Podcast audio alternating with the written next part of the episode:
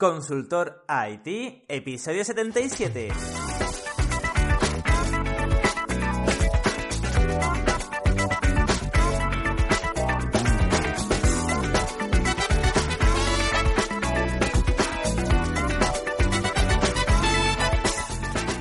Muy buenos días, bienvenidas y bienvenidos a Consultor IT, el podcast sobre consultoría y tecnología.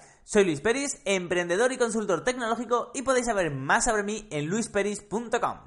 Dicho esto, eh, estoy súper contento, la verdad es que estoy muy contento porque, bueno, de hecho todos los podcasts que hago me encantan hacerlos, ¿no? Eh, los lunes ya sabéis que son ideas de negocio, vemos una tecnología, esta semana hemos visto eh, la encriptación AES y luego desarrollamos una idea de negocio. Los miércoles la programación y los viernes vemos ideas futuristas, es decir, software o hardware que ya existe en la actualidad, que está empezando y que se implantarán en un futuro, pero que ya podemos empezar a utilizarlas.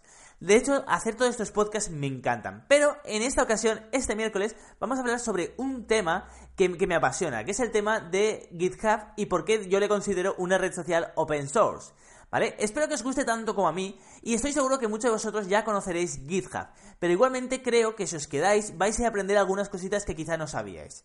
Perfecto, antes que nada, ¿qué es GitHub? Pues bueno, quiero que para las personas que no lo conozcáis, os imaginéis una página web, ¿vale? Una página web donde, atención, eh, tenéis un cuadro de búsqueda, como en Google, y podéis buscar todos los proyectos open source del mundo, o por lo menos el 90% de los proyectos open source del mundo, ¿vale? Podéis buscarlos desde ahí. Y entonces, por decirlo de una forma, es una página web que tiene un índice de la mayoría de proyectos open source. Pero esto no se termina aquí, sino que imagínate que a lo mejor te gusta muchísimo WordPress o a lo mejor Meneame o a lo mejor te gusta muchísimo Audacity, que es un software open source. Eh, bueno, que Audacity es un software open source para editar el audio. Es el que yo utilizo para editar el audio de este podcast y es el que utilizan la mayoría de podcasters. Perfecto, imagínate que te gusta muchísimo un proyecto open source y que lo usas mucho. Imagínate que a lo mejor te has dado cuenta que en WordPress, en el panel de administración de WordPress, pues le falta una funcionalidad, por ejemplo. Pues dices, oye, ¿y por qué? Si me gusta este software, que es totalmente gratuito, que es open source, que no hay una empresa detrás, sino que es una organización a lo mejor sin ánimo de lucro, etcétera, ¿por qué no les voy a ayudar? Ya que yo soy programador PHP y a lo mejor WordPress está programado en PHP, pues les voy a ayudar. Pues atención, GitHub es todo esto, es una plataforma donde tiene un montón de proyectos open source, la mayoría de proyectos open source que penséis están en GitHub. Pero es que además de todos estos proyectos open source, podéis colaborar. La gracia de GitHub, luego veremos la parte del Git, es que podéis colaborar. ¿Vale? Pero es que además no se termina ahí, sino que es que además está en forma de red social. De hecho, se parece muchísimo a Twitter. Tienes un nombre de usuario, te puedes subir una fotografía de tu perfil, puedes poner una biografía igual que en Twitter, ya sabéis, en la parte de la izquierda que aparece en Twitter, un pequeño texto que ponéis vosotros, pues es exactamente igual que en GitHub. La única diferencia que luego veremos es que, eh, bueno, hay un timeline que aparece con todas las colaboraciones, pero también puedes publicar mensajes, por decirlo de alguna forma, puedes nombrar a otros usuarios con el símbolo de la arroba, como en Twitter. ¿Vale? Pues bueno, como en Twitter y como ahora, ahora también en Facebook y en el resto de redes sociales. Pues bueno, esto es GitHub. Es una plataforma brutalmente grande donde tiene la mayoría de proyectos open source y no solo eso, sino que además puedes eh, ayudar a desarrollar esos proyectos. La definición que me gusta decir a mí es que GitHub es una red social de proyectos open source. Ahí se queda la cosa. Pero vayamos paso por paso. Antes que nada, veamos qué es un proyecto open source. Pues bueno, realmente un proyecto open source no hay que confundirlo con un, eh, software gratuito, porque open source únicamente es que el código está publicado, que tú puedes ver el código y que quizá lo puedas compilar. Pero esto no quiere decir que sea legal que lo utilices sin pagar. Pero las cosas como sean, en el caso de GitHub la mayoría son gratuitos y open source. Podéis incluso buscar por licencias que sean gratuitas, ¿vale? Es decir, open source únicamente es que puedes ver el código, pero Windows podría ser open source e igualmente serían de pago. Dicho esto, tenemos muchísimos proyectos open source. Uno de los más famosos, lógicamente, que creo que ya está más, en más del 50% de las webs del mundo, es WordPress. WordPress, por ejemplo, está wordpress.com, que ahí sí que tiene un servicio de pago, y wordpress.org, donde puedes descargarte el código y, bueno, modificarlo como te dé la gana, usarlo de forma totalmente gratuita y, bueno, si quieres instalarlo en 500 eh, clientes que tengas, que no, te no vas a tener que pagar nunca si lo descargas tú y, te encargas tú de todo. Luego tenemos otros proyectos open source muy interesantes, como es el caso de Meniame. Meniame.net es una página web tipo Reddit, pero a lo español, que, bueno, simplemente es para de... vas mandando noticias y la gente vota las noticias más importantes, que son las que acaban apareciendo en la página de inicio de Meniame. Esto lo lleva una empresa. Ahí detrás, eh, detrás de Meniame hay una empresa que gestiona esto. Pero, atención, han liberado el código. Lo puedes usar de forma totalmente gratuita también. Lo que pasa, lógicamente, es que ellos ponen publicidad en meniame.net, ponen publicidad. Pero el código de Meniame es libre y de hecho tú puedes ayudar a mejorar el sistema de seguridad, por ejemplo, porque de hecho es que Meniame programa muy mal. Supongo que el caso de Meniame es que eh, hubo una persona que creo que se llamaba Gallir, que lo programó él solo desde hacía muchísimos años, lo programó él solo y claro, no es lo mismo programarlo solo de hace muchos años que programarlo solo ahora, que quizá se conocen más los frameworks modelo vista controlador, que, que por ejemplo programarlo con un equipo. Pero bueno, imagínate que quieres ayudar, como yo, que quieres ayudar en Meniame, porque has encontrado unos fallos de, eh, de seguridad. Pues nada, te metes en GitHub y desde ahí puedes, eh, ya veremos cómo, pero puedes, eh, puedes conectarte a su repositorio, es decir, a su, a su proyecto, por decirlo de alguna forma, y colaborar. Y te descargas el repositorio, como es open source lo puedes descargar, modificas el fichero y se lo mandas de forma automática y ordenada, ¿vale?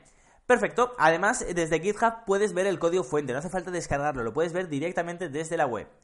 Dicho esto, muy importante, GitHub, eh, em, o sea, se llama GitHub porque las tres primeras letras son Git. ¿Y qué es Git? Pues bueno, Git, atención, es un software de control de versiones. ¿Y qué es esto de un software de control de versiones? Aquí, las personas que sepáis qué es GitHub y qué es Git, quiero que olvidéis todo lo que sabéis y que os relajéis. Perfecto. Quiero que hagamos un ejercicio de imaginación para entender qué es Git mejor. Imaginar que sois escritores. Queréis escribir vuestro primer libro y no sabéis cómo. Así que bueno, simplemente abrís un, creáis un fichero Word y lo abrís, ¿vale? Empezáis a escribir el primer capítulo, a lo mejor estáis 5 o 6 horas escribiendo el primer capítulo, lo guardáis, os vais a comer, volvéis y seguiréis escribiendo capítulos y páginas del libro. Lo guardáis, dormís y al día siguiente otra vez, y al día siguiente otra vez. Lleváis 4, 5, 6 días escribiendo. Y os dais cuenta el sexto día, por ejemplo, que, eh, bueno, que el primer capítulo lo queréis cambiar para que tenga relación con el octavo capítulo o con el capítulo que sea, no importa. Pues bueno, simplemente accedéis a, bueno, subís hasta arriba eh, y modificáis el primer capítulo. Perfecto. Ya habéis modificado el, primer capítulo, por lo tanto habéis borrado lo que había antes. Perfecto, pues nada, eh, seguís escribiendo el libro sin ningún problema, 7 días, 8 días, 9 días, y al décimo día os dais cuenta de que estaba mejor el primer capítulo antes de haberlo modificado. Pero claro, ahora ya lo hemos modificado y no podemos recuperar el texto anterior. Sí que es cierto que lógicamente eh, haríamos copias de seguridad, haríamos control C, control V para crear una copia de seguridad y ya está, ¿no? Pero eh, esto es muy cutre, esto es muy cutre. ¿Cuál es la forma profesional de hacerlo? Con un software de control de versiones. Si utilizáis eh, Dropbox, por ejemplo, y tenéis sincronizado un Word, si accedéis desde la página web, podréis acceder a todas las versiones que ha tenido ese Word. Por lo tanto, eh, si habéis modificado el día 4 o el día 7 habéis modificado el primer capítulo, solo tendríais que acceder a la versión que había en el día 6. Pues bueno, esto, atención, esto que hace Dropbox de guardarte las diferentes versiones de un fichero de forma automática, reconociéndote los cambios, esto se llama un software de control de versiones. Y esto es Git. Git es exactamente esto. Y ojo, eh, que mucha gente cree que Git es únicamente para, código fuente, o sea, para código de software, pero un, un software de control de versiones se utiliza también con, eh, en empresas para el tema de la ofimática, para, cuando, para tener diferentes versiones de, de una forma, lógicamente, ordenada, del mismo fichero Excel o del mismo fichero Word. Pues Git simplemente es, eh, es que lo creó un tal, seguro que suena Linus Torvald, para, eh, porque bueno, se dio cuenta de que al principio cuando hizo Linux, pues bueno, estaba él solo y no había ningún problema. Luego tenía algunas cuantas colaboraciones, les mandaba los ficheros, les, mandaban los ficheros por email o por foros y sin ningún problema los iba añadiendo. Pero claro, cuando Linux eh, se dio cuenta de que tenía varios proyectos y que en cada proyecto tenía miles de colaboradores que le reventaban el correo electrónico para que realizara cambios, le mandaban ficheros, le indicaban en qué línea estaba, dijo, Dios mío, esto es imposible de hacerlo bien, vamos a hacer algo. Y ahí es cuando eh, Linus Torvald dijo, me voy a remangar y voy a programar Git. Así que, señoras y señores, sí, Git es un, es, eh, bueno, es un software de control de versiones programado por el mismísimo Linus Torvald, lógicamente con ayuda. Y a partir de aquí eh, es cuando se empieza a utilizar, bueno, el Git, antes habían otros y de hecho hay otros similares a Git, hay otros software de control de versiones, pero Git también es gratuito, es open source y lo podéis usar sin ningún problema. Y aquí es cuando se empieza, eh, cuando se empieza a dar eh, popularidad a que los programas, el software, se gestionen desde Git. Porque atención, y esto es lo interesante, el poder de Git no es solo que tú modifiques algo y te cree una línea temporal de ese fichero, que eso ya es súper potente. Eh, luego puedes decir, mira, hoy he hecho estos cambios y te guarda los mensajes con los cambios que has hecho hoy y tienes un timeline brutal. Esto ya es súper potente de por sí sino que Git además tiene algo muy muy muy importante y es que permite colaboraciones. Permite que tú tengas un proyecto que se llama repositorio, un proyecto entendamos que es un repositorio centralizado y que la gente se descargue ese proyecto, realice cambios en ese proyecto y que únicamente te, eh, te mande los cambios que ha realizado. No todo el proyecto, sino únicamente los cambios. Y tú desde una interfaz puedas ver qué ficheros intentan modificar eh, y bueno, y qué líneas del fichero intentan modificar y por qué lo intentan modificar. Que ahí te saldrá la razón que ellos han escrito por las cuales quieren que modifiques ese fichero. Entonces, Fíjate que antes tenías eh, que recibir miles de correos electrónicos, coger los ficheros, eh, cambiar las líneas, etc.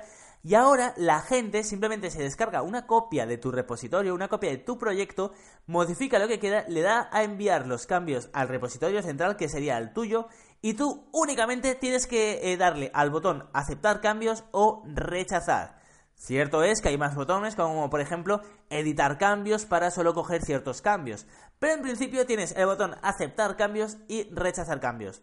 Fijémonos que gracias a Git podemos tener todo, eh, todo traqueado, un programa como WordPress, Meniami o uno que hayamos creado nosotros, lo podemos tener todo traqueado para saber cuándo se ha realizado un cambio, pero es que además podemos... Eh, podemos colaborar con otros proyectos y que la persona que lleva esos proyectos únicamente tenga que darle al botón aceptar o rechazar.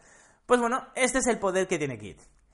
Y, ahora que ya conocemos que son proyectos open source y qué es Git, eh, cabe la pregunta de ¿qué es GitHub exactamente? Pues bueno, ya hemos dicho que GitHub es una red social, por decirlo de alguna forma, luego veremos la parte social que tiene, eh, que bueno, que podemos buscar miles, pero decenas de miles de proyectos open source y colaborar con ellos gracias a la tecnología Git.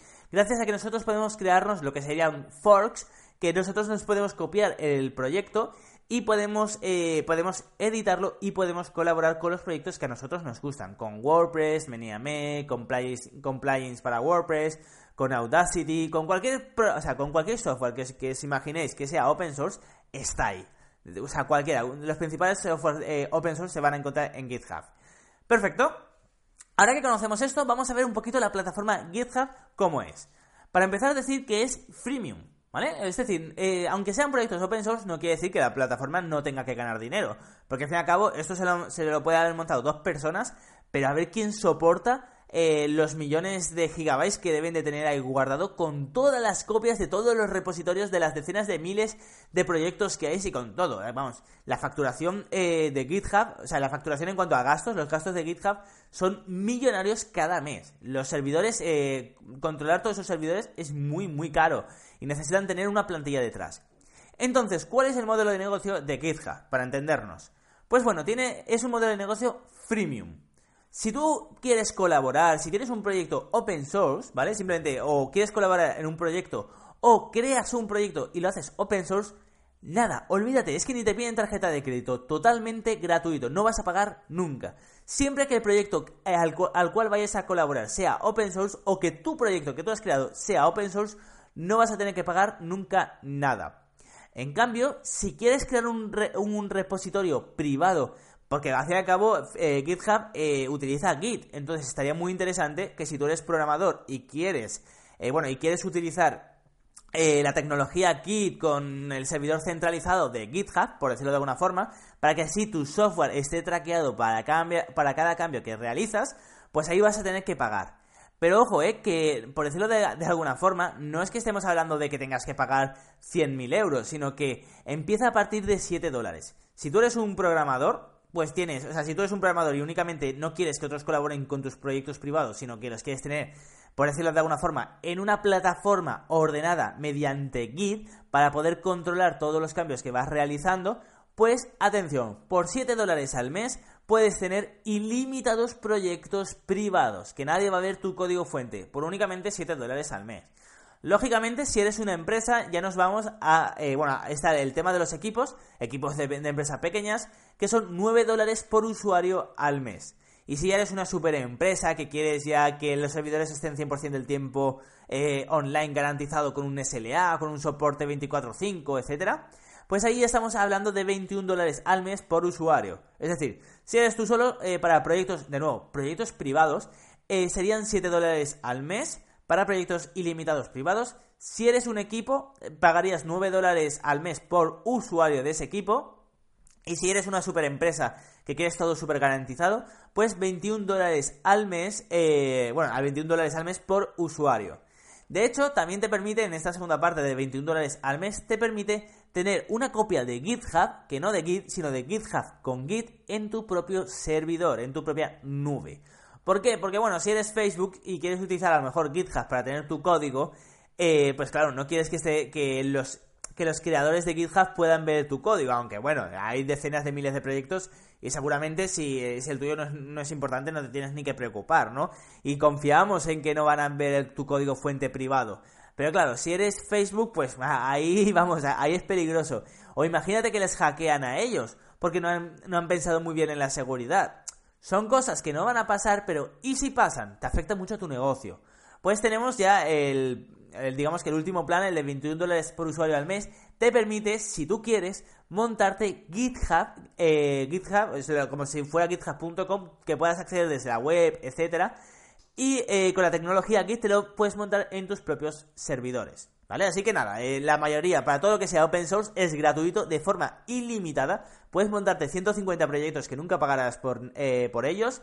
Y si quieres proyectos privados, pues va desde 7 dólares al mes.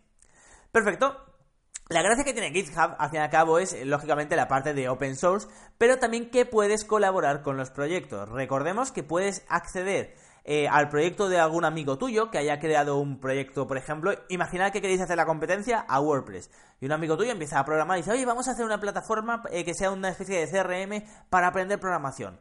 Pues bueno, si lo hacéis open source, eh, uno de vosotros dos lo puede, puede crear el proyecto en su cuenta de forma gratuita porque es open source y el otro puede colaborar. Entonces, incluso entre amigos que creáis un proyecto en conjunto, GitHub eh, sirve para colaborar entre equipos de amigos que de nuevo hacen algo gratuito y es todo gratuito. Si lo haces gratuito y es open source, eh, no vas a tener que pagar nunca por nada.